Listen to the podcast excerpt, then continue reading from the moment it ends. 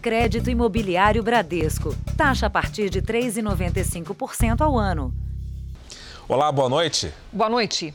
19 toneladas de cobre foram recuperadas em operações para combater o furto e roubo de cabos em São Paulo. Esse tipo de crime se repete pelo país e provocou falhas ou interrupções dos serviços de internet, telefonia e TV de mais de 6 milhões de pessoas no ano passado. Fornecer sinal de internet via fibra ótica em São Paulo está cada vez mais difícil. As empresas viraram alvo constante de criminosos. Quando é um, um lugar mais isolado, chega a ser mil metros de fibra. Chega para 100 clientes, 200 clientes. E hoje, como está tão difícil arrumar cliente, ele não, não compreende que isso aconteceu, esse vandalismo aconteceu. Só no ano passado, mais de 6 milhões de clientes em todo o Brasil tiveram os serviços interrompidos pelo roubo ou furto de cabos das redes de telecomunicações. A quantidade de clientes afetados é 34% maior do que o registrado em 2019. Para o mercado de telecomunicação, os crimes significaram a perda de aproximadamente um bilhão de reais em 2020. Então, quando a gente vê somente em questão de furto de cabo, em 2020, esse, esses cabos que foram roubados daria para colocar cabo do Oiapoque ao Chuí. Em sua maioria, os receptadores são sucatas de pequeno porte, o material é decapado e queimado e é revendido para sucatas de maior porte ou diretamente para grandes usinas de, de cobre. Né? E nessa situação, quando chega nesse ponto, é quase impossível a rastreabilidade da origem da matéria.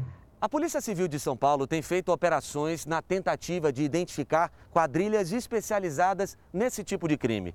Só aqui no estado, de janeiro de 2019 a junho deste ano, 160 pessoas foram presas e mais de 19 toneladas de cobre recuperadas.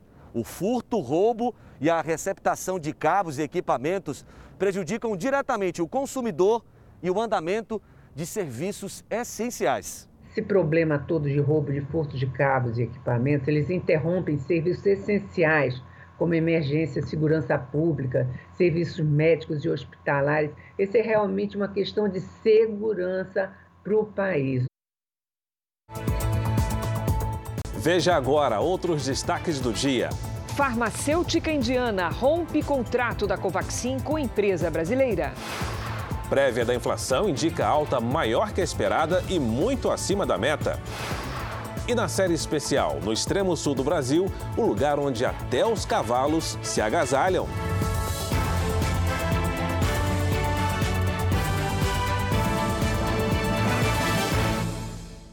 Oferecimento Bradesco. Abra sua conta e encare o futuro.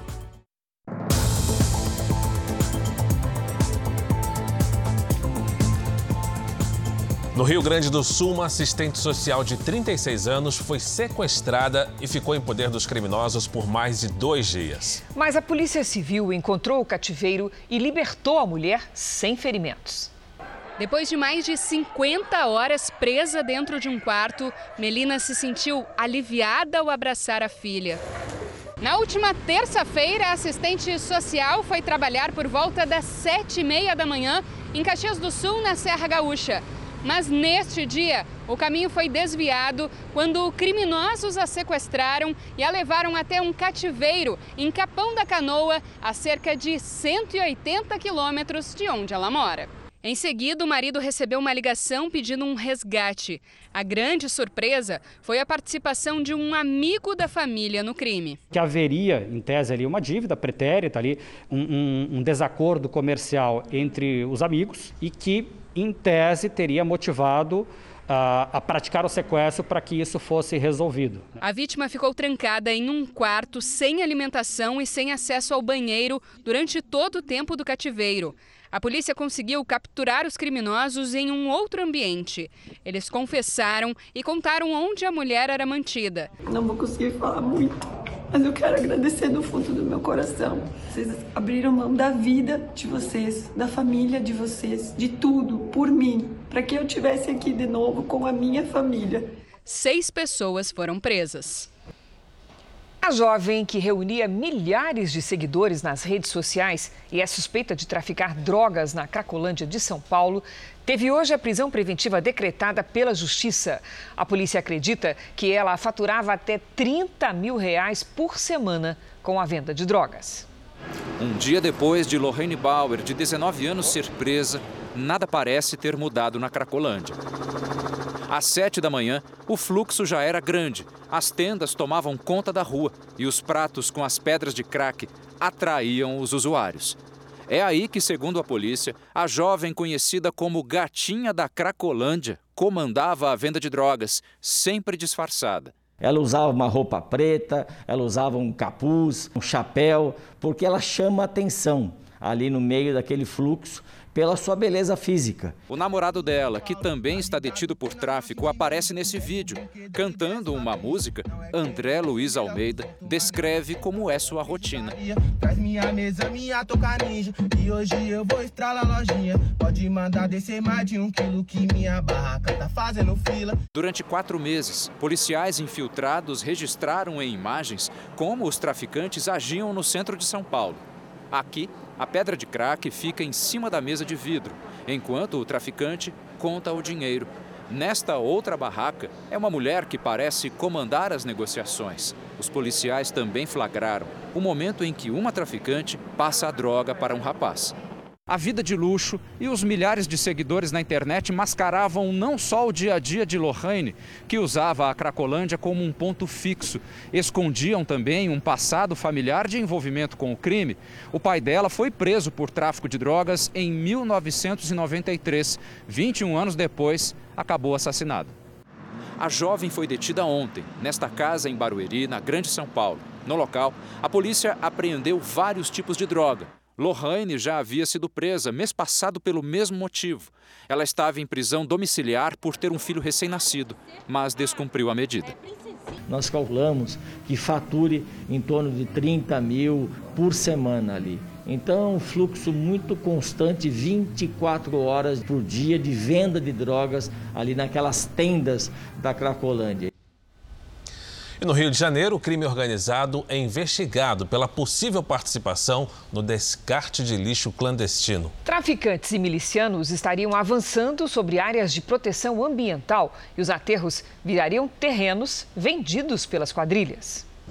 Imensas áreas tomadas por lixões clandestinos. E por trás disso, o crime organizado. As imagens de satélite mostram o avanço do aterro e a construção rápida de casas. O lixão de Gramacho, em Duque de Caxias, foi desativado em 2012, mas hoje a área é controlada pelo tráfico de drogas. O descarte de lixo irregular, segundo a polícia, é autorizado pelos traficantes. As investigações avançaram e a polícia descobriu que um outro grupo criminoso estava por trás desses aterros clandestinos. A milícia encontrou no lixo mais uma forma de ganhar dinheiro os agentes interceptaram o caminhão que havia acabado de pagar aos criminosos para deixar o lixo. A empresa foi interditada e cinco pessoas presas. A suspeita é de que os milicianos cobrariam em média 20 reais por tonelada. O lixo clandestino faz parte da expansão dos negócios da milícia, que já controla em comunidades inteiras a venda de gás, serviços de internet e TV, transporte clandestino, além da extorsão de comerciantes e moradores. O aterro com lixo é uma estratégia para ampliar as áreas que mais tarde serão vendidas pelos milicianos. O solo ele fica totalmente instável e construir alguma coisa em cima de um, de um solo desse tipo é, é totalmente perigoso. A falta de fiscalização nos lixões, segundo esse ambientalista, deixa desprotegida e coloca em risco a Baía de Guanabara. O Gramacho, por exemplo, vaza ainda hoje 3 milhões de litros de chorume por dia. Isso vai direto para as áreas de manguezais, para os rios e deságua aqui na Baía de Guanabara. A Prefeitura de Duque de Caxias afirma que toma as medidas cabíveis e multa os atos ilegais. Segundo a Prefeitura, o INEA, juntamente com a Delegacia de Proteção ao Meio Ambiente, são os responsáveis pela conservação do patrimônio ambiental do bairro de Jardim Gramacho e reforçou que o combate às milícias é assunto do governo do estado. A Justiça confirmou uma demissão por justa causa de uma auxiliar de limpeza de um hospital que se recusou a tomar a vacina. Pelo entendimento do Tribunal Regional do Trabalho de São Paulo, o interesse particular do funcionário não pode prevalecer sobre o coletivo. De quem é a decisão de tomar ou não a vacina contra a Covid-19? Do empregado ou do patrão? A decisão de tomar a vacina é sempre do, da pessoa, né? do empregado no caso. Porém, o empregado, ao decidir não tomar, assume o risco do empregador ou, ou dispensar por justa causa.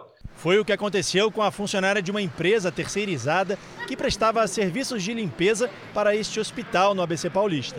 Ela foi demitida por justa causa depois de se recusar por duas vezes a tomar a vacina. Para a defesa, a dispensa foi abusiva. A funcionária não teve a oportunidade de justificativa, de explicar por qual razão ela não tomaria essa vacina, né? E não foi também enviada pela empresa ao médico do trabalho ou psicólogo para entender melhor do que se tratava ali aquela recusa. A funcionária recorreu à justiça, mas perdeu a causa em duas instâncias. Na decisão do Tribunal Regional do Trabalho, segundo o desembargador, não é razoável aceitar que o interesse particular do empregado prevaleça sobre o interesse coletivo. À medida em que a empresa tem a obrigação de garantir um ambiente de trabalho saudável, ela tem o direito de exigir que medidas como essa sejam adotadas pelos empregados. A justiça entendeu que a auxiliar de limpeza descumpriu o programa de conscientização da empresa e que, nesse caso específico, ao deixar de tomar a vacina, ela colocaria em risco a saúde dos colegas de trabalho, dos profissionais do hospital e dos pacientes. O Supremo Tribunal Federal já havia decidido que o Estado pode aplicar sanções a quem se recusar a tomar a vacina, o que levou os tribunais do trabalho a seguirem a tendência de que o direito individual não se sobrepõe ao direito da maioria.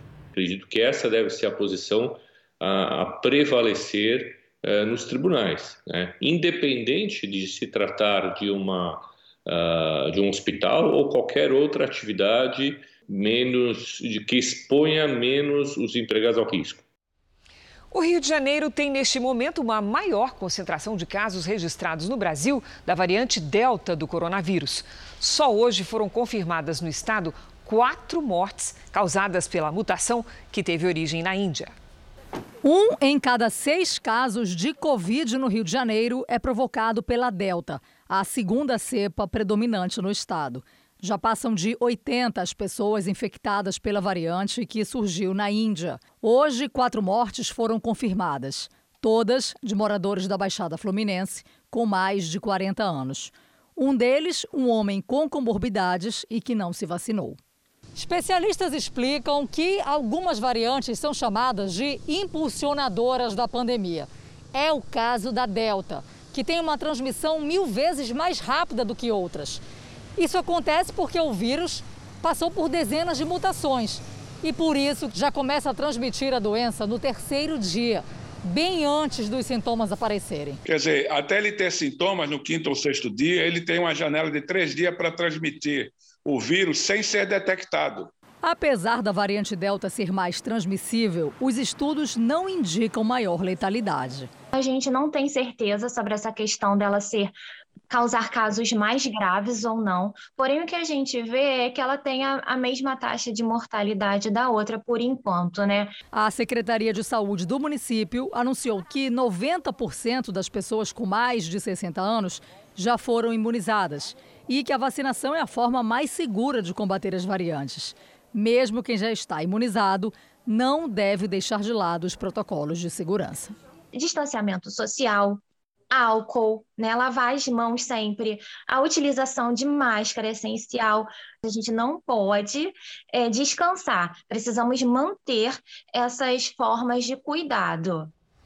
E o Jornal da Record traz agora os números de hoje da pandemia.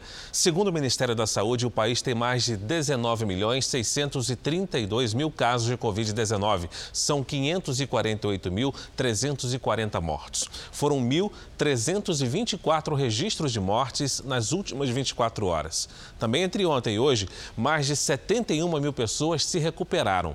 No total, já são 18 milhões 331 mil pacientes curados e 752 mil seguem em acompanhamento. Você vai ver a seguir. Prévia da inflação sobe além do previsto, puxada por tarifas de energia. E na série especial, o treinamento do Exército no extremo sul do país a temperaturas abaixo de zero.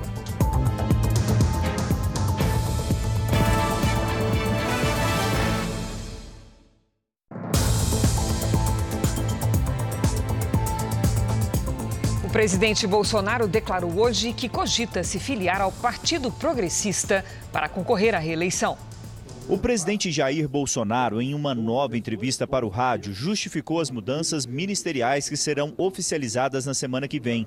A principal alteração no governo é a chegada de um dos líderes do Centrão, senador Ciro Nogueira, na Casa Civil. A troca é tão profunda no Planalto que o presidente já pensa em se filiar ao partido de Ciro, o Progressistas. É, quando eu coloco aqui um político né, ou um militar, sempre existe crítica eu tenho que arranjar uma maneira de melhor organizar o meu ministério e fazê-lo mais proativo para a gente aprovar nossas propostas. Então a questão do Ciro Nogueira vir para o nosso governo, obviamente a medida provisória está pronta, mas só vou mandar lá a publicação e depois conversar com o Ciro Nogueira. Ele não está em Brasília, retorna segunda-feira, vou conversar com ele, falar quais os limites, né?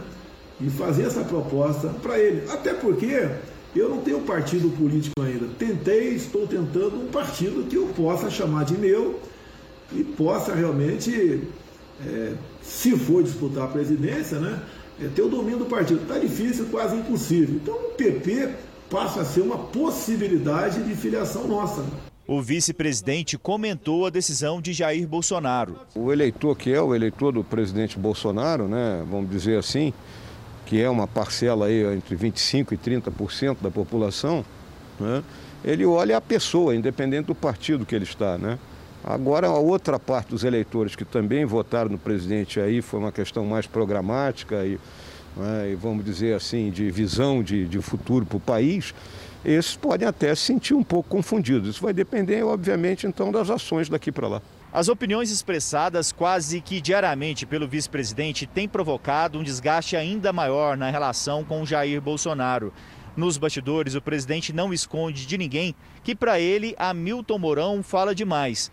Na disputa pela reeleição, o presidente deve buscar um vice de perfil mais discreto, com ligação com Minas Gerais ou com o Nordeste, regiões em que Bolsonaro pretende se fortalecer.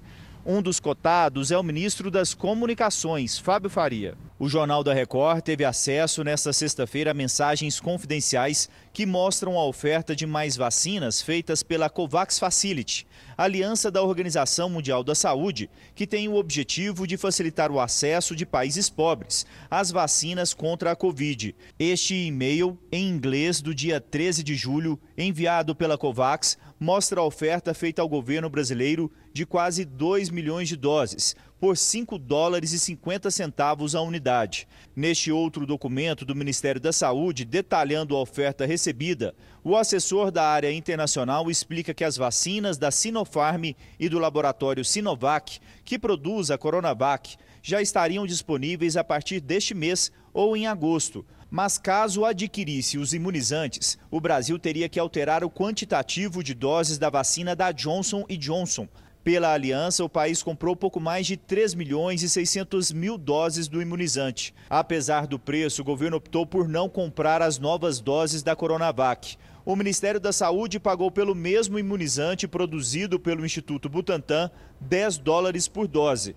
A compra foi feita em outro momento em que a procura pelas vacinas era ainda maior e a oferta escassa. Por causa da diferença de preço e por determinação de Jair Bolsonaro, que falou sobre o assunto nesta semana, foram acionados para investigar o caso o Tribunal de Contas da União e a Controladoria Geral da União. O governo também deve pedir explicações ao Butantan. Em nota, o Instituto nega qualquer irregularidade. Alega que a negociação com o Ministério da Saúde passou por todas as etapas legais e que o valor final de 10 dólares por dose inclui o preço pago à Sinovac, mais os custos de importação, produção, embalagem e armazenagem. O Butantan também diz que o valor menor oferecido pelo consórcio COVAX Facility se deve à política de preço de custo, por ser destinado a países pobres. Confira o preço de cada vacina utilizada pelo Brasil. AstraZeneca, feita pela Fiocruz, 3 dólares e 15 centavos.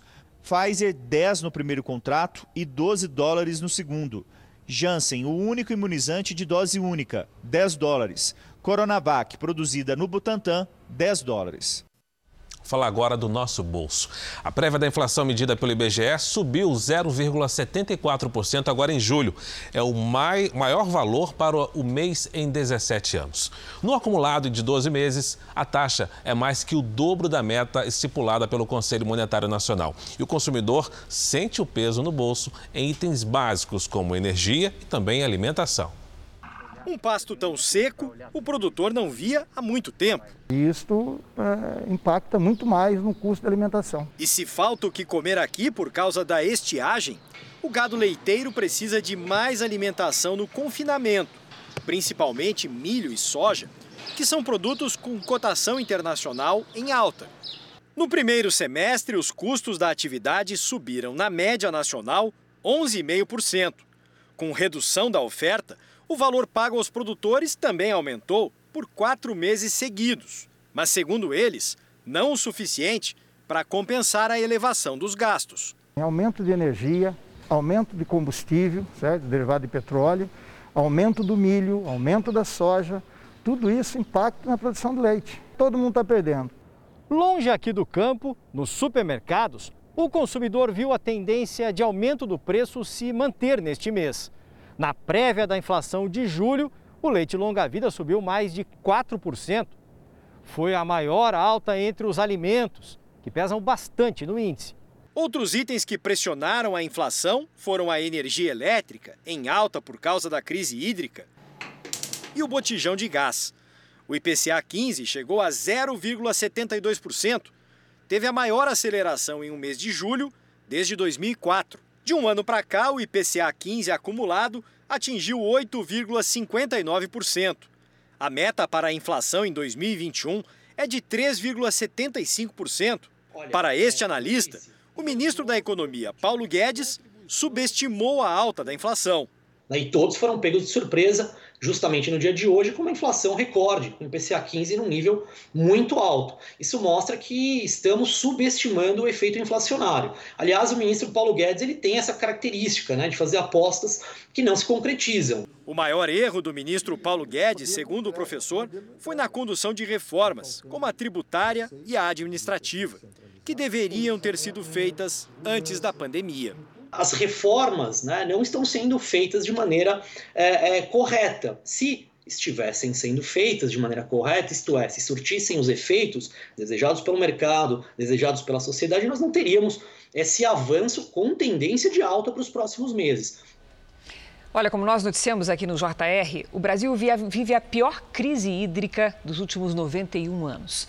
Uma nota técnica do Operador Nacional do Sistema alerta que o cenário é de esgotamento de praticamente todos os recursos no mês de novembro.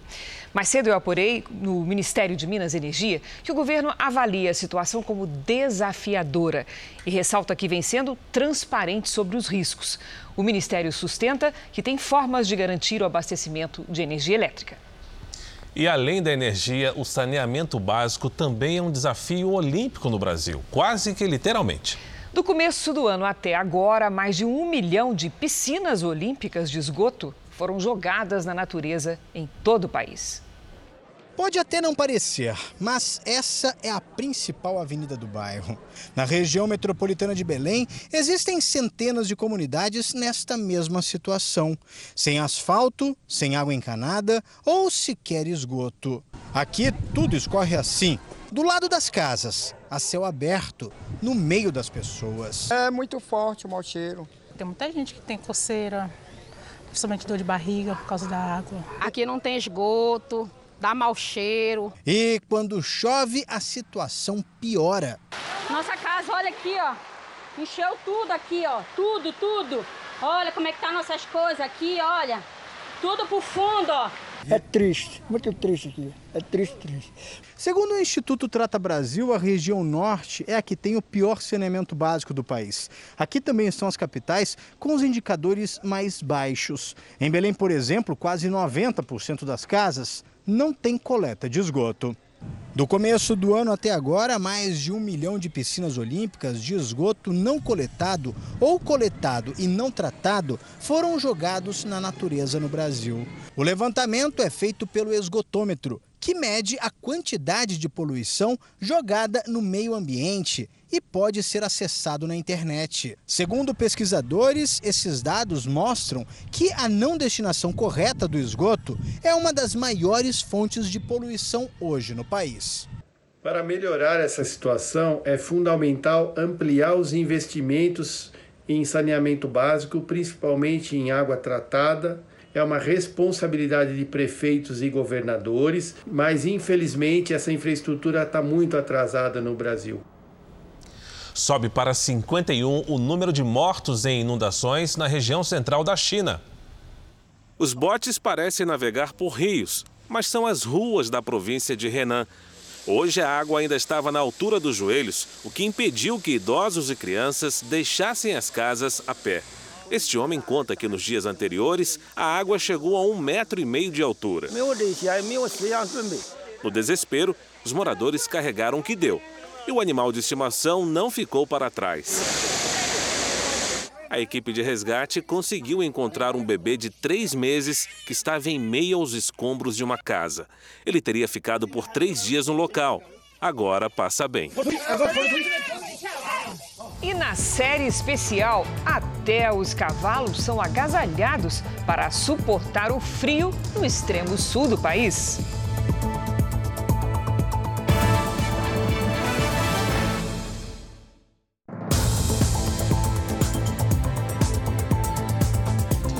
O Ministério Público do Ceará vai decidir se o DJ Ives será denunciado pelas agressões contra a esposa. Pamela Holanda publicou hoje um vídeo para explicar a repercussão de mensagens de áudio em que ela discute com o marido. Nas conversas divulgadas, o casal parece estar no meio de uma discussão. Neste trecho, Pamela teria ameaçado tirar a própria vida e a da filha em caso de uma separação. Eu tô só te avisando, se tu sair, eu me mato, me mato com a Mel. E eu tô falando sério. Sério. Porque quem não tem mais o que perder, sabe quem é? Sou eu. Se tu se jogasse dali com a tua filha, tu ia se resumir a uma mãe louca que se matou com a filha. Amém. Melhor do que estar contigo. A delegacia de Eusébio, na região metropolitana de Fortaleza, já concluiu e enviou o inquérito para o Ministério Público, que vai decidir nos próximos dias se oferece denúncia contra o músico por lesão corporal. DJ Ives está preso há 10 dias. As imagens gravadas no apartamento do casal flagraram as agressões. Foram socos, chutes e empurrões. Para a defesa de Pamela Holanda, a divulgação dessas conversas pelo telefone do artista é uma tentativa de desacreditar a vítima. Hoje, Pamela publicou um vídeo nas redes sociais comentando a troca de mensagens de áudio com o ex-marido. Eles querem me descredibilizar, é, querem me pintar de louca. de desequilibrada. Agora a estratégia deles é essa: é apelar, duvidar, me julgar, porque até o que eu falo aqui podem usar contra mim. O advogado do DJ Ives não retornou ao nosso contato. Seis pessoas foram presas hoje suspeitas de envolvimento com Lázaro Barbosa, o criminoso que chamou a atenção do país por fugir da polícia durante 20 dias. Então vamos a Goiás com a Fernanda Arcanjo. Boa noite, Fernanda. Boa noite, Cris. Boa noite, Fara. Boa noite a todos. Segundo a polícia, os presos ajudaram, direto ou indiretamente, Lázaro Barbosa a fugir por quase três semanas. Três deles foram presos por homicídio e outros três por tráfico de drogas. Todas as prisões ocorreram aqui em Goiás. Também foram cumpridos 37 mandados de busca e apreensão nas cidades de Cocalzinho de Goiás e Girassol. E o Ministério Público também deve pedir a extinção de dois inquéritos ligados a Lázaro Barbosa, pelos crimes de homicídio e latrocínio. Por causa da morte do criminoso, os processos devem ser arquivados. Lázaro Barbosa foi morto pela polícia numa troca de tiros em Águas Lindas de Goiás no dia 28 de junho. Cris. Obrigada, Fernanda. A deputada Joyce Hasselman prestou hoje à tarde um depoimento à Polícia Legislativa da Câmara sobre as lesões que sofreu de maneira ainda desconhecida. A deputada chegou para o depoimento ainda bastante debilitada. Tomei o meu remedinho para dormir, que hoje para mim é água com açúcar. É o mesmo remédio que eu tomo há 20 anos. Era muito sangue. Meu marido começou a me limpar com uma toalha de banho úmida, né? E aí nisso nós vimos o corte aqui, foi um corte muito profundo. Ela afirmou que o marido não tem qualquer envolvimento com as agressões.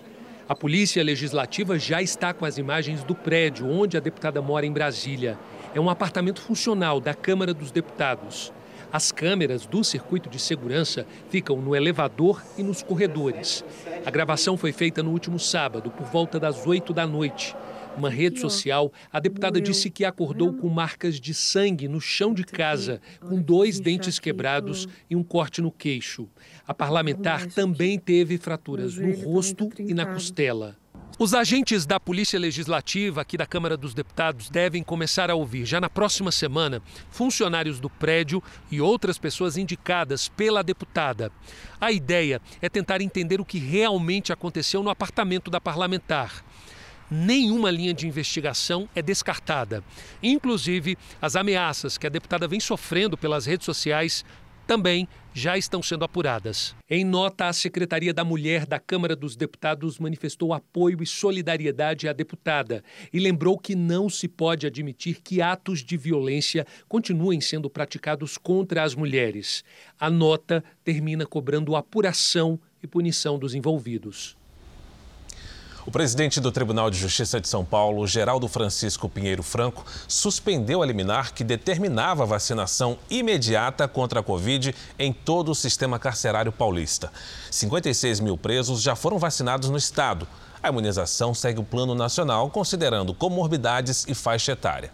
Como a população carcerária é mais jovem que a população em geral, se espera uma maior vacinação a partir de agosto. Vamos ver como é está o andamento da vacinação em todo o país? Nas últimas 24 horas, mais de 1 milhão 698 mil pessoas receberam as aplicações da primeira e segunda doses. Hoje, o Brasil tem mais de 94 milhões 148 mil vacinados com a primeira dose e mais de 37 milhões de pessoas, ou seja, 17,49% da população, completaram a imunização com as duas doses. No estado do Rio de Janeiro, mais de 7 milhões 285 mil moradores receberam a primeira dose da vacina contra a Covid-19, ou seja, quase 42% da população. E a capital do Rio suspendeu a vacinação da primeira dose para garantir a aplicação da segunda. São Paulo tem mais de 20, quase 25 milhões de pessoas imunizadas, 53% da população. No Amazonas, mais de 1 milhão milhão 834 mil foram vacinados, ou seja, mais de 43% da população.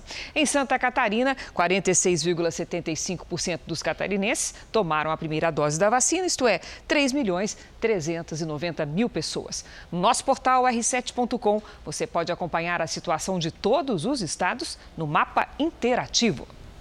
A fabricante da vacina Covaxin anunciou hoje que não é mais parceira da empresa Precisa Medicamentos aqui no Brasil. O laboratório indiano Barabiotec, que fabrica a vacina Covaxin, rescindiu o contrato com a Precisa Medicamentos. O laboratório não informou o motivo. Disse apenas que vai continuar trabalhando diretamente com a Agência Nacional de Vigilância Sanitária para a aprovação do imunizante indiano aqui no Brasil. Em nota, Precisa Medicamentos lamentou o fim da parceria e classificou a decisão como precipitada. Segundo o laboratório indiano, nunca foram encaminhados documentos para Precisa Medicamentos para que ela enviasse ao Ministério da Saúde. A pasta chegou a empenhar 1 bilhão e 600 milhões de reais para a compra de 20 milhões de doses da Covaxin. Neste documento apresentado ao Ministério, é possível ver que há erros básicos de grafia, como, por exemplo, o nome da empresa, com um B a mais. O Ministério da Saúde decidiu que vai rescindir o contrato com a Precisa Medicamentos depois do descredenciamento da empresa pela Barabiotec. Outro assunto que mobiliza os senadores que atuam na CPI é o contrato do Ministério da Saúde com a empresa de logística VTC Log. A comissão acredita que 10% do valor dos contratos aditivos eram destinados ao pagamento de propina. 1% seria para integrantes do ministério e os outros 9% divididos para três parlamentares. Os senadores Elisiane Gama e Alessandro Vieira, que ficaram responsáveis por analisar esses contratos, pediram que o Tribunal de Contas da União investigue indícios de fraude, corrupção e irregularidades em dois termos aditivos. A avaliação técnica do TCU vai nos ajudar a identificar e também compreender se há mesmo essa prática que favorece o esquema de corrupção, conforme a denúncia que nós recebemos na CPI. O documento da VTC Log, recebido pela CPI, mostra que em julho de 2018, a empresa fechou um contrato de cinco anos com o Ministério da Saúde no valor de 485 milhões de reais. No contrato, previa que a VTC Log seria responsável por receber, organizar, manipular e distribuir medicamentos. Em fevereiro deste ano, a VTC Log propôs duas atualizações de valores no contrato. Um termo aditivo de 88 milhões 750 mil reais e, segundo os senadores, outro no valor de 57 milhões de reais.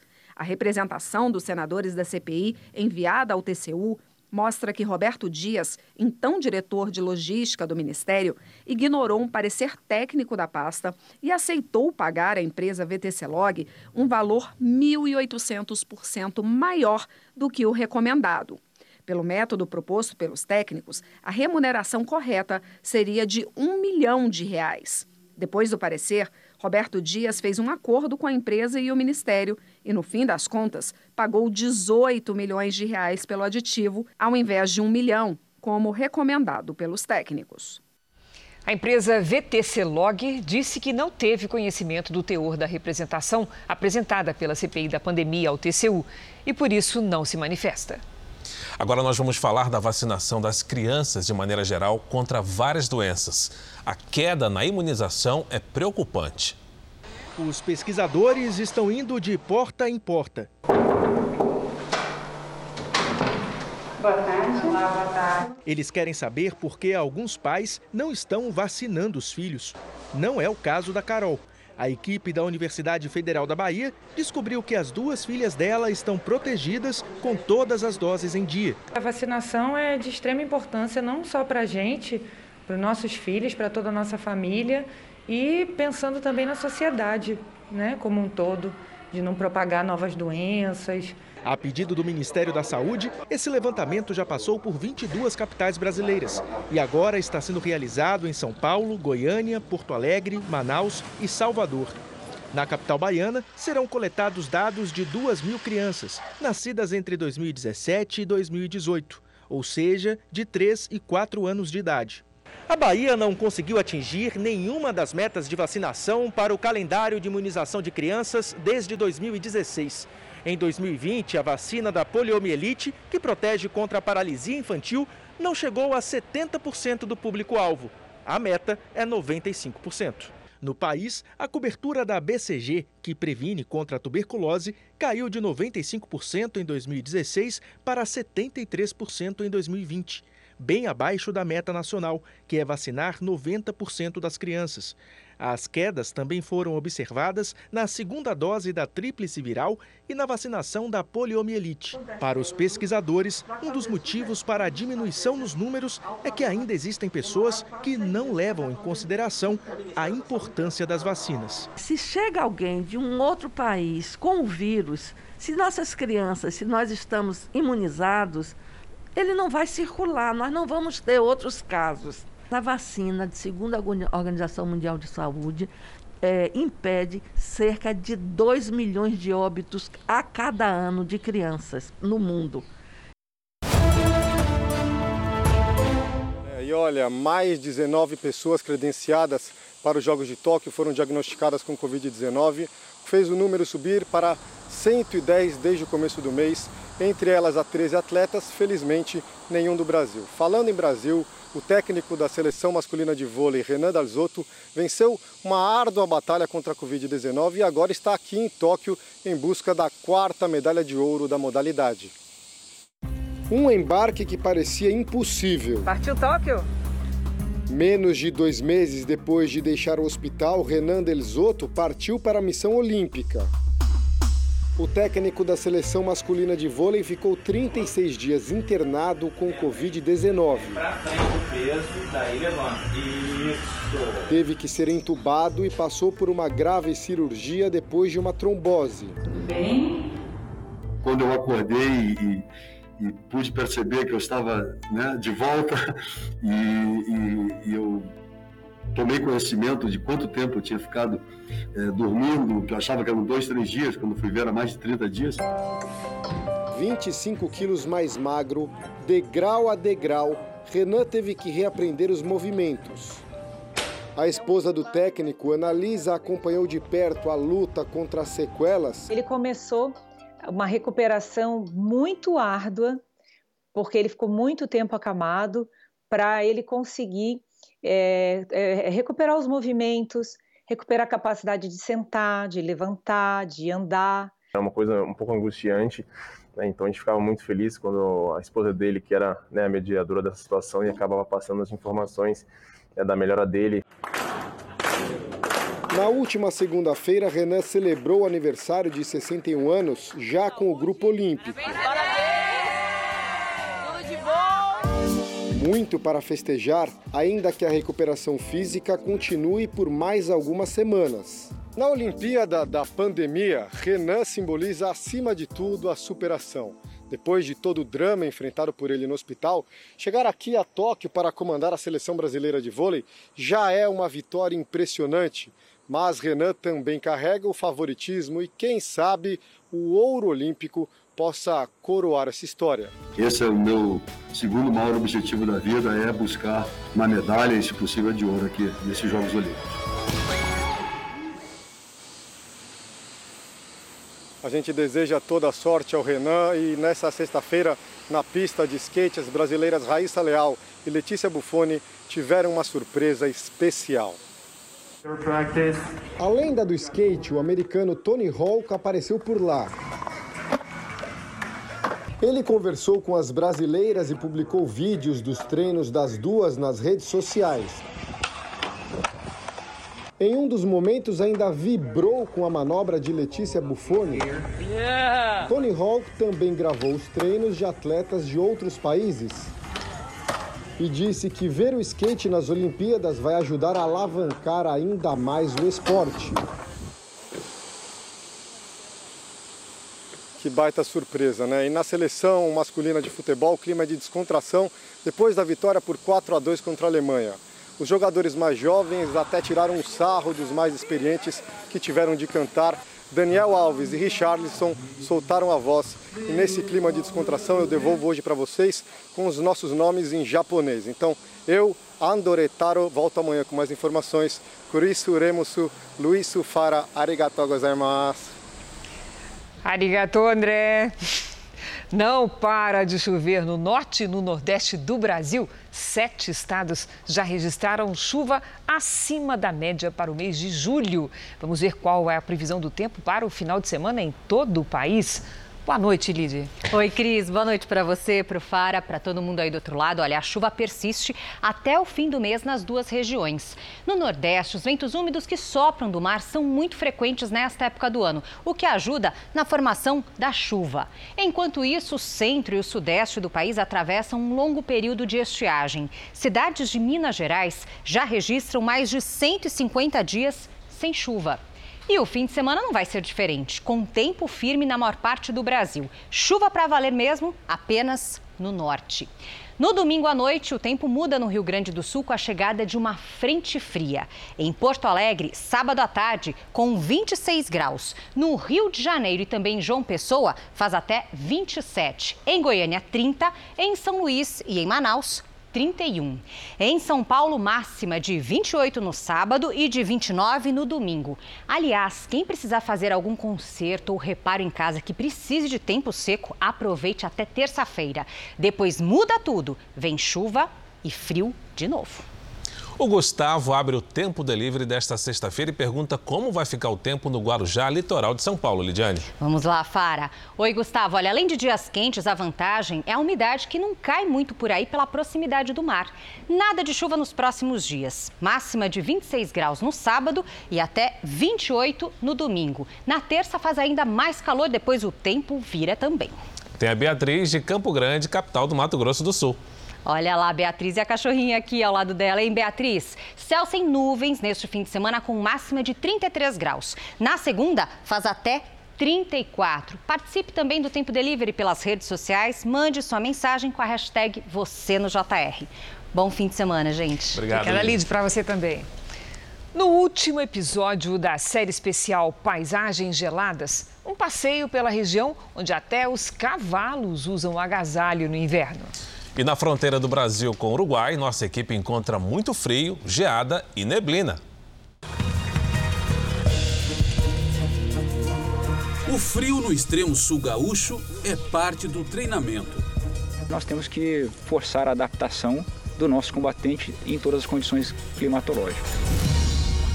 Durante o inverno, a temperatura pode chegar facilmente ao zero grau. Uma região onde até os cavalos recebem roupas térmicas.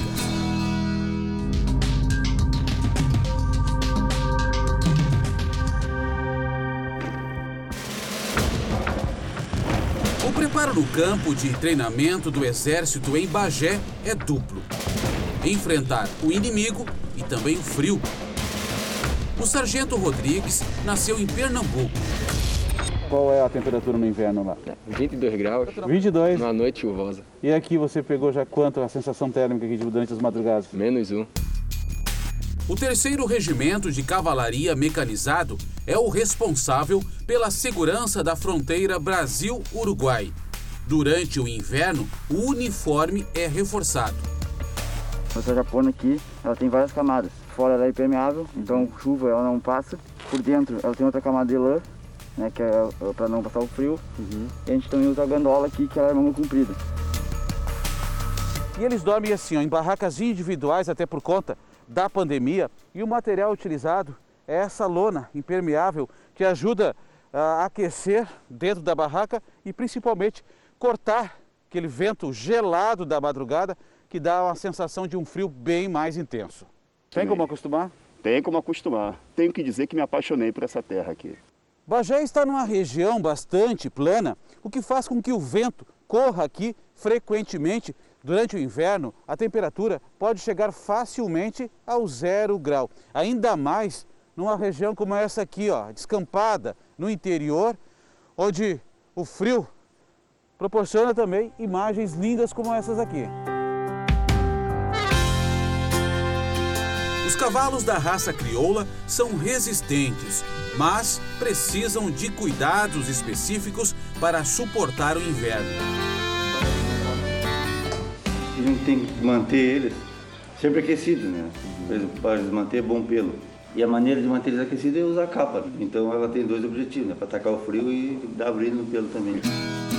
Se os cavalos sofrem com o frio gaúcho, as ovelhas se beneficiam dele.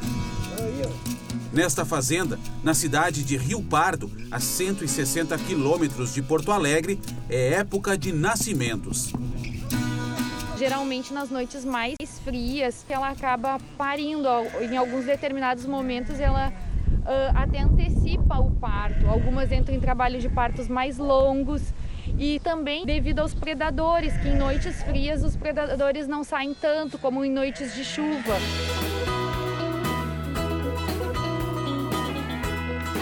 Aqui na fazenda, o que se percebe então é que a cada inverno, em média, são 60 filhotes que nascem assim, ó, como esse aqui, ó. E esse ano tem sido assim também. A expectativa é que esse número até possa aumentar. Deixa eu devolver aqui, porque tem gente aqui, ó, querendo. Olha lá, teu irmão e tua mãe. Vai. é a natureza, hein? Ó, e já foi mamar.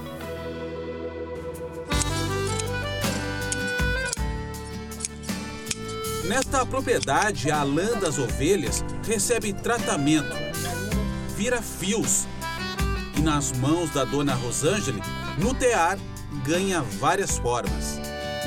É gratificante trabalhar com a lã, ainda mais no clima que a gente vive aqui, nesse né? clima frio. É muito frio aqui. Para nós trabalhar com a lã até esquenta, Aquece. né? Aquece, é muito bom, muito bom. Os palas de lã ou ponchos são trajes muito típicos dos gaúchos. Fazem parte da cultura e aquecem as paisagens geladas da nossa expedição que chega ao fim.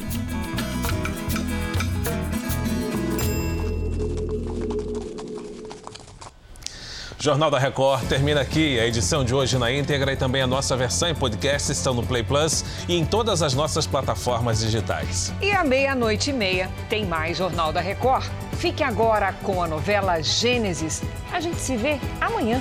Até lá. Excelente noite para você e até amanhã.